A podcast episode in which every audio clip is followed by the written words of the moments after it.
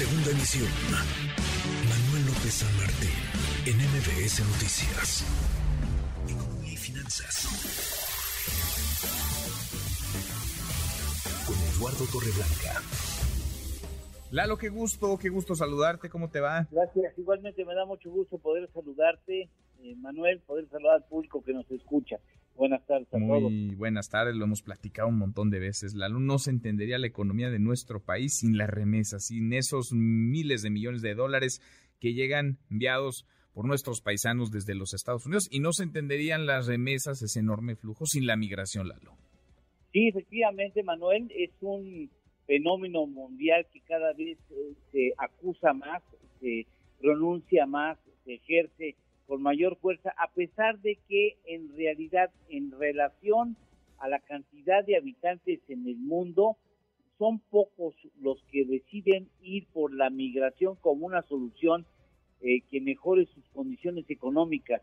Hay en el mundo datos oficiales del organismo encargado del proceso de migración a nivel mundial hay en el mundo al cierre del año pasado un estimado de 280 millones de migrantes.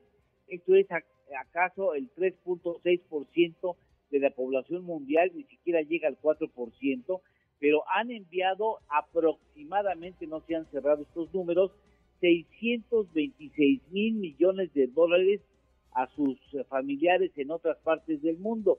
626 mil millones de dólares es tres veces el presupuesto de ayuda de la banca de fomento mundial a los países para que alcancen mejores condiciones de desarrollo económico. Fíjate quién acaba siendo el principal financiero de las naciones pobres, pues precisamente los migrantes. Los principales receptores, Manuel, la India, con 100 mil millones eh, de dólares eh, eh, recibidos de sus sus eh, eh, migrantes. México en segundo sitio con aproximadamente 60 mil millones, poco menos de 60 mil millones, y China con 51 mil millones de dólares. Los principales expulsores de mano de obra en el mundo, la India, uh -huh. que tiene a 15.6 millones de ciudadanos trabajando en otros países, lamentablemente también México destaca en segundo sitio con 12.3 millones de migrantes y Rusia con 10.6%.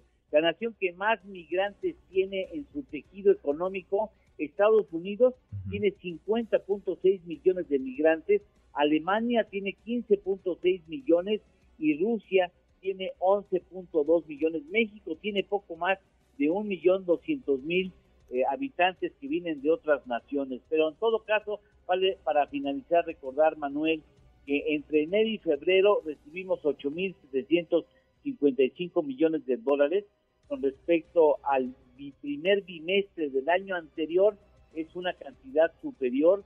Sin embargo entre febrero y enero de este año ya hay una diferencia negativa menos 1.31% recibimos menos en este año respecto al mes de febrero del 2021 lo que hablaría de la tendencia a que las remesas ya comienzan a flaquear porque la economía de Estados Unidos ya comienza a mostrar algunos signos de desaceleración. Sí, sí, sí, tal cual. Y se había adelantado y parece que va a suceder. Lalo, ¿tenemos, ¿tenemos postre? Sí, una, un postre que está muy interesante. ¿Sabes cuánta información por, di, por día podrían este, ofrecer los sensores de los autos modernos que tienen en diversas partes del automóvil?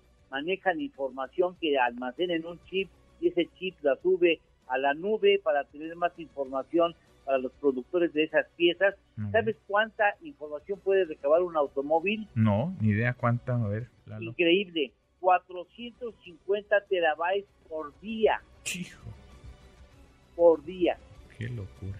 Hay piezas que captan poca información, pero hay otras como por ejemplo la grabación, que llevan algunos automóviles grabación de cómo se va circulando para en caso de algún accidente pueda detectar quién tuvo la culpa.